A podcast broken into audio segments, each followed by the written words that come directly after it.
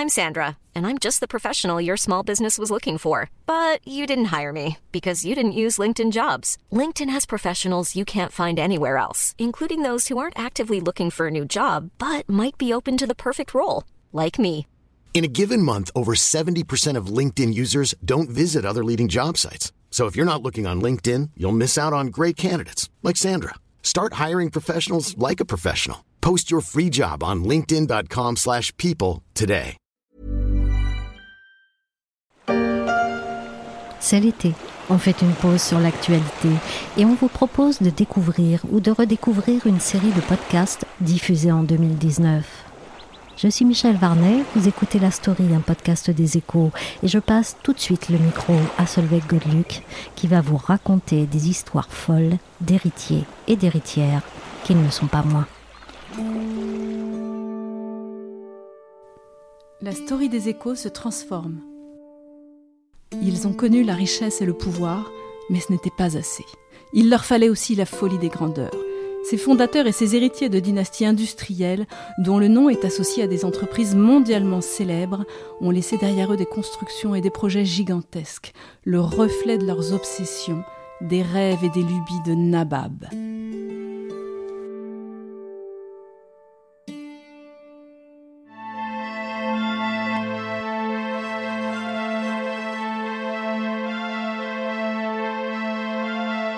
26 mars 1883.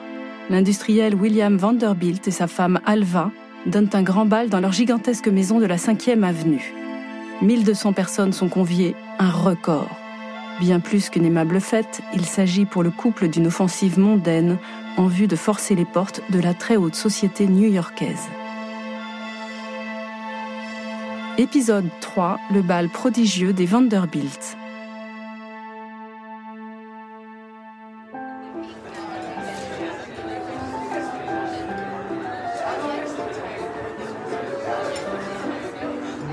1878.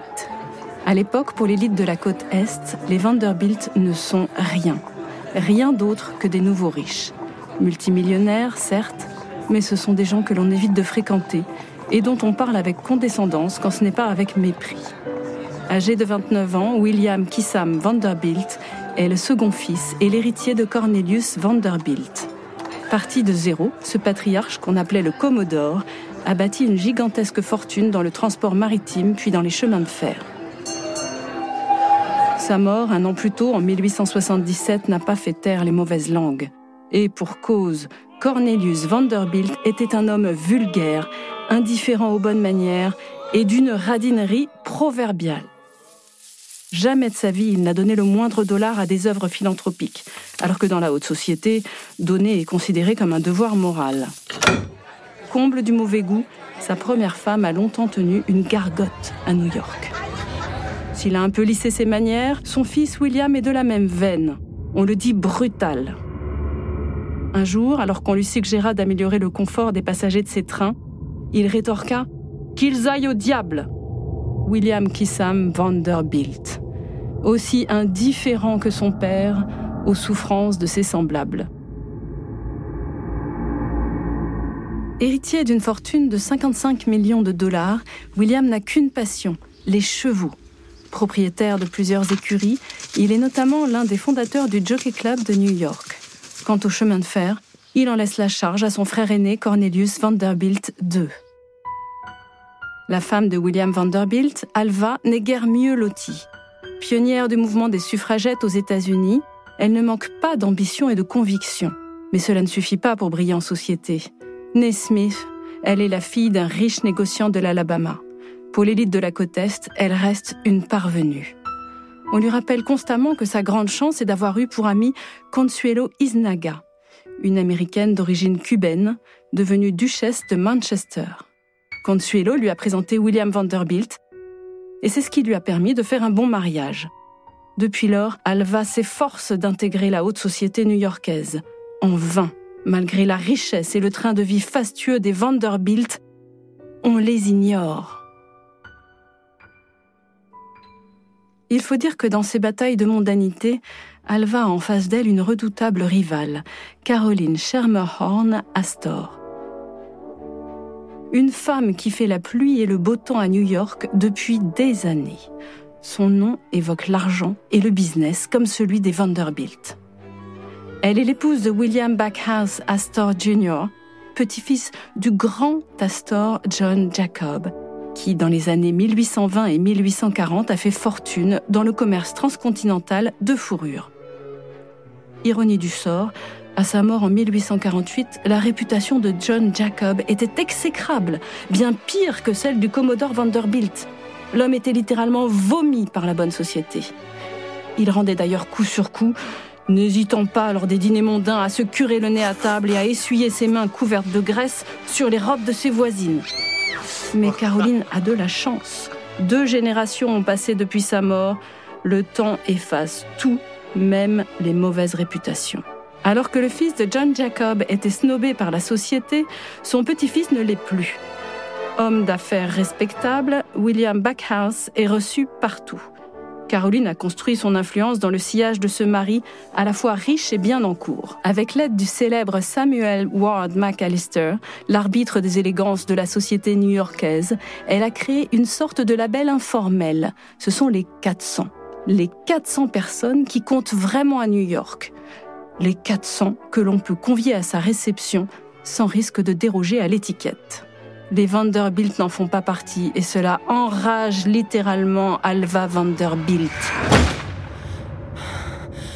Derrière ces mesquineries mondaines, de véritables luttes de clans pour le pouvoir, dans les affaires comme en politique. Figuré parmi les 400 est un sésame qui ouvre d'innombrables portes. En 1878, las d'être méprisée, Ava Vanderbilt décide de réagir. Pour être admise dans le cercle de ceux qui comptent à New York, il lui faut marquer les esprits. Un bal grandiose. Pourquoi pas?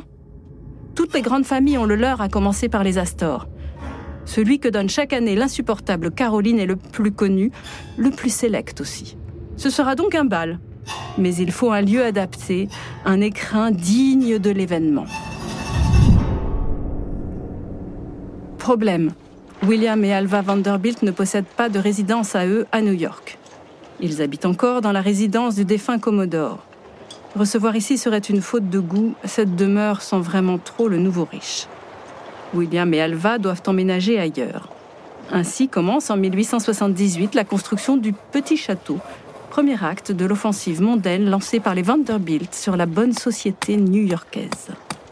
Érigé sur la 5e avenue, cet édifice, dû au célèbre architecte Richard Morris Hunt, porte bien son nom. L'ambitieuse Alva a suivi sa conception pas à pas. Construite dans le style néo-gothique français, la demeure ne comporte pas moins de 130 pièces, dont d'immenses espaces de réception. Le mobilier et les éléments de décoration ont été importés de France. C'est le sommet du raffinement. La somptueuse résidence est achevée en 1882. Dans les dîners en ville, il n'est question que d'elle. Tout le monde, y compris les 400, rêve de s'y rendre en personne. Certains commencent à le faire, oubliant la réserve pour se fendre d'une visite à Alva Vanderbilt. Le temps est venu de lancer le deuxième acte de l'offensive, le fameux bal du 26 mars 1883. s'est écoulé depuis que le petit château a été livré à ses propriétaires. Depuis quelque temps, les Vanderbilt font monter la pression, lâchant des bribes d'informations aux journaux mondains. On annonce une fête incroyable, unique même dans l'histoire de la ville. Et ça marche. Tous ceux qui comptent à New York, y compris les 400, acceptent l'invitation. Ultime mesquinerie d'Alva Vanderbilt, elle a volontairement oublié d'inviter l'une des jeunes filles prêtes à marier de la bonne société, Jenny, la fille de Caroline Astor. Vous n'avez pas invité Caroline Astor? Dépitée, Caroline Astor doit venir déposer sa carte de visite chez les Vanderbilt, ce qui vaut une invitation à Jenny. Un trophée pour Alva. Humiliée, Caroline Astor ne s'en remettra jamais.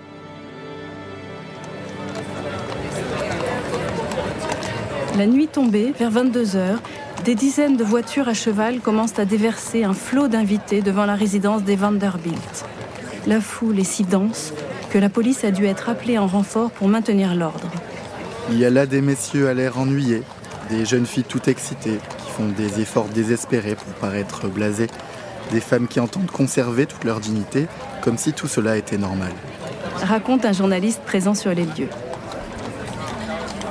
À l'intérieur, c'est un festival de lumière et de luxe. D'immenses décorations florales s'enroulent autour de colonnes en marbre. Les invités portent des costumes inspirés de l'opéra bouffe. Alva est déguisée en princesse vénitienne, William en duc de Guise, son frère Cornelius en Louis XVI. On croise aussi dans cette fête une duchesse de Bourgogne, ruisselante de rubis et de saphirs, une élégante qui a fait empailler son chat pour s'en faire un chapeau, une autre coiffée d'un flambeau électrique alimenté par de petites batteries. Les convives ont rivalisé d'imagination. Alors que le premier quadrille s'était lancé sur la piste de danse à 23h30, le bal mémorable s'achève à 7h le lendemain matin. Une nuit aura suffi au Vanderbilt pour prendre l'ascendant sur les Astors.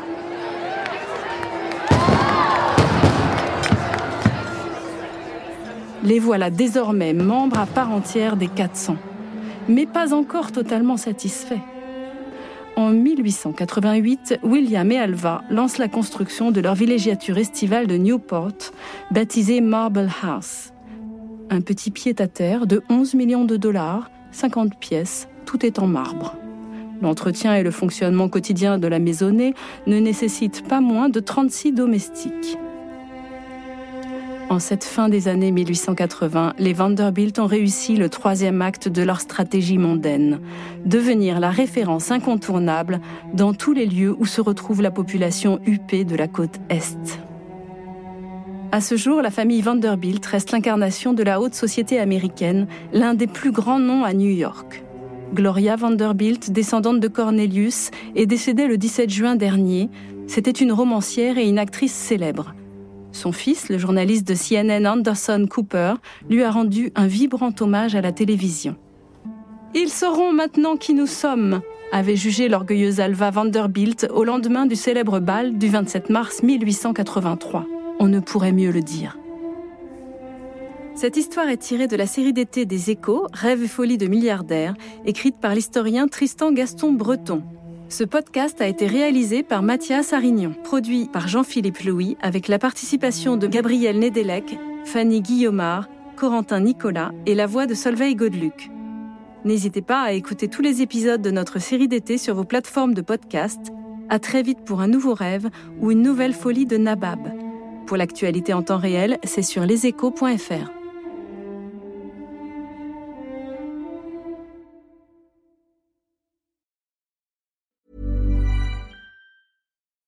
When you need mealtime inspiration, it's worth shopping Kroger, where you'll find over 30,000 mouthwatering choices that excite your inner foodie. And no matter what tasty choice you make, you'll enjoy our everyday low prices, plus extra ways to save, like digital coupons worth over $600 each week. You can also save up to $1 off per gallon at the pump with fuel points. More savings and more inspiring flavors make shopping Kroger worth it every time. Kroger, fresh for everyone. Fuel restrictions apply.